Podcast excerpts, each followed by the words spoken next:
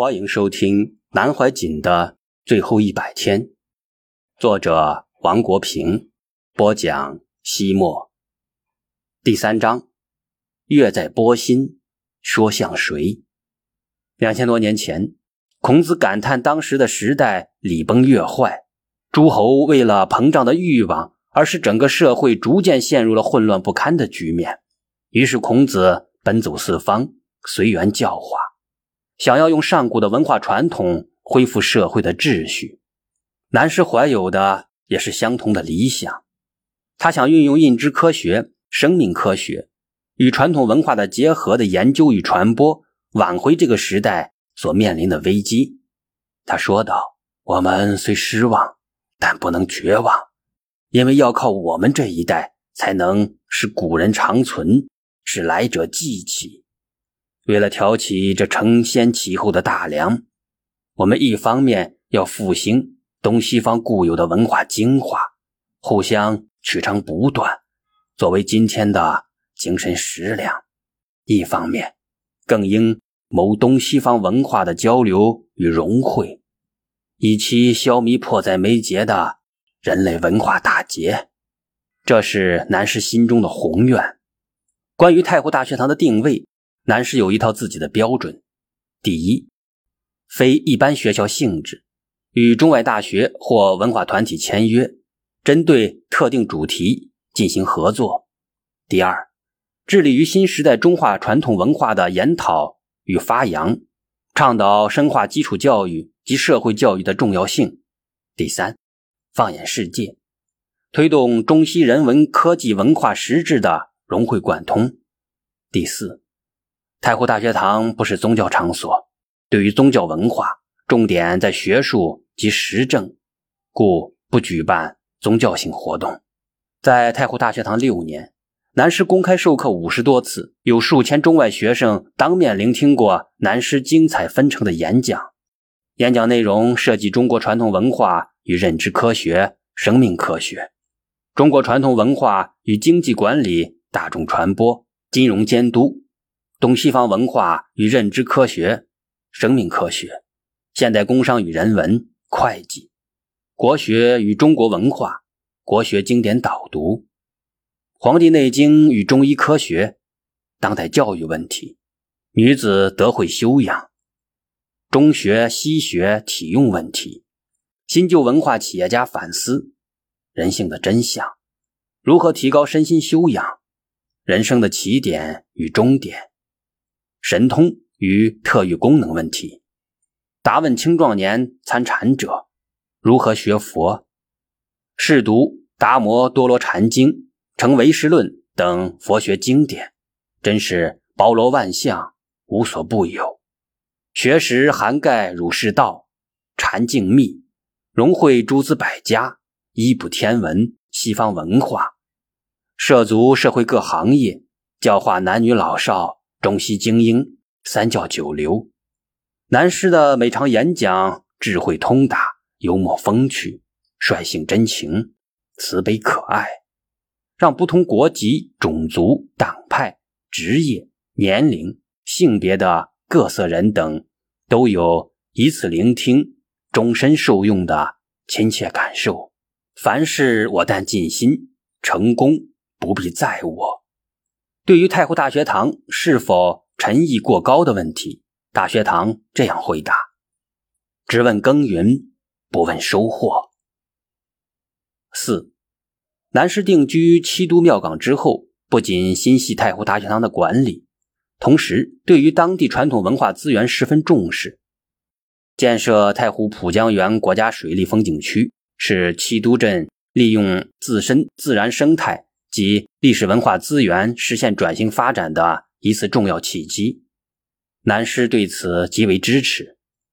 二零一一年，他以九十四岁高龄亲笔题写了景区名，希望借由这个景区的建设，能对七都庙港的传统文化资源进行挖掘整理，使其得以传承与发展。二零一二年，七都镇政府决定建设老太庙文化广场。南师对此鼎力支持。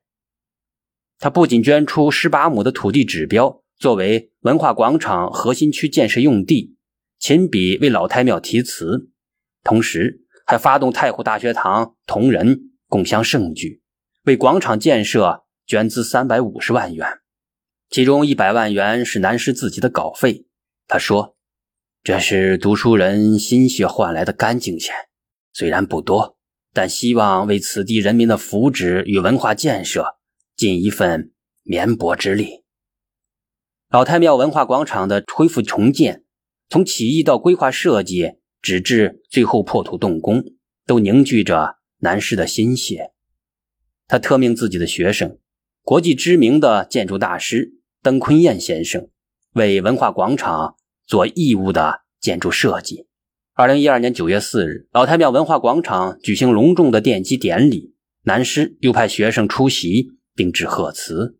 这是张扬人文正气，在新时代继承优良传统文化的标志性大好事。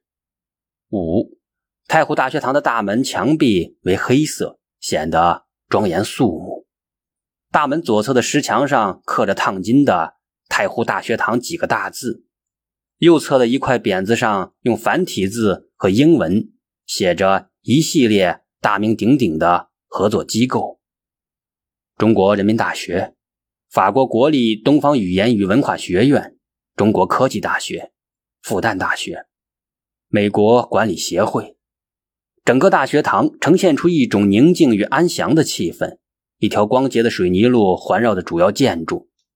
进门的第一栋建筑就是吴江国际试验学校的教师和孩子们的住宿楼，朗朗书声不时传入耳中。学校对面是七号楼。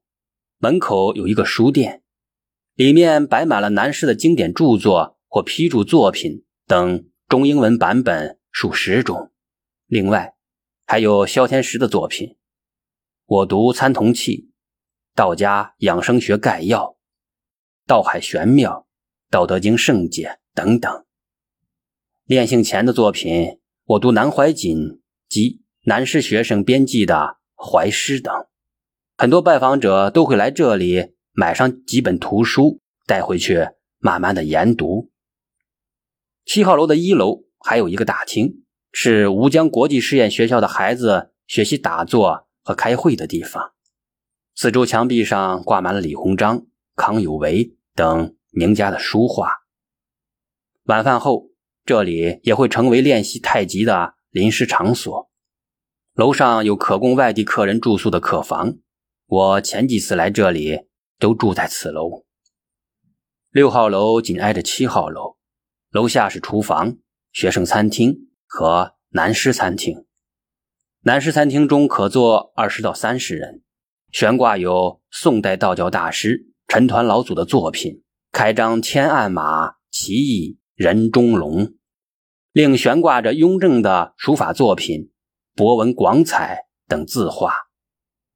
二楼和三楼依然是客房，主要是供南师身边的学生居住，包括李淑君女士、王洪新先生、马宏达先生等等。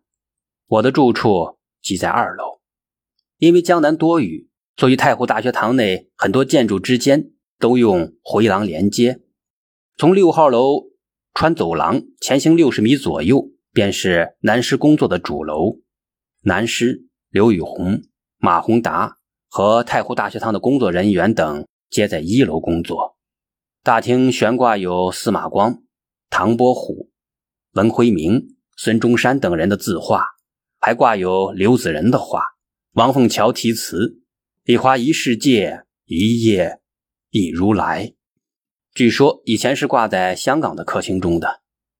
一楼还有厨房，主要是为南师临时做一些食品。二楼有理发室和各种讨论室等。南师在其间布置了许多古代与近现代的名家书画。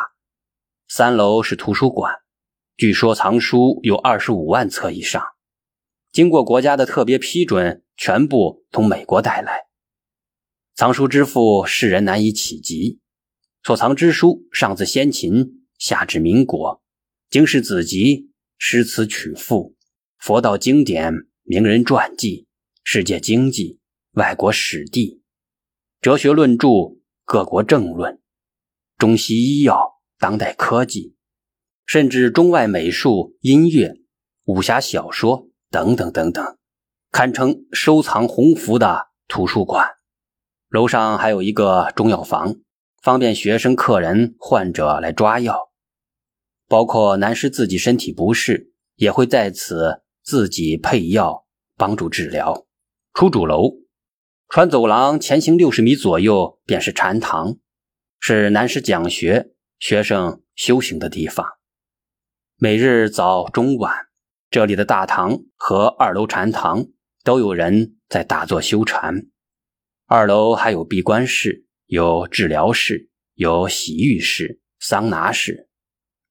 站在太湖大学堂的高处，俯瞰下面，我惊奇地发现，整个操场的草坪赫然一幅巨大的天然太极图。我认为太湖大学堂最迷人的地方，当属太湖大堤，湖风轻拂，涛声阵阵。苍翠的松柏护卫着太湖大学堂的宁静与神秘。据说，有人来太湖大学堂时，竟然心中升起一些神秘的感觉。陪同的马宏达说：“不假，这里真是神仙居住之地呀。”六，晚饭时，遇见北大教授袁明女士来访南师。袁明是美国问题研究专家，早在香港时就读南师作品。听南师讲课，袁明此行是为明天吴江太湖国际实验学校家长会做学术报告的。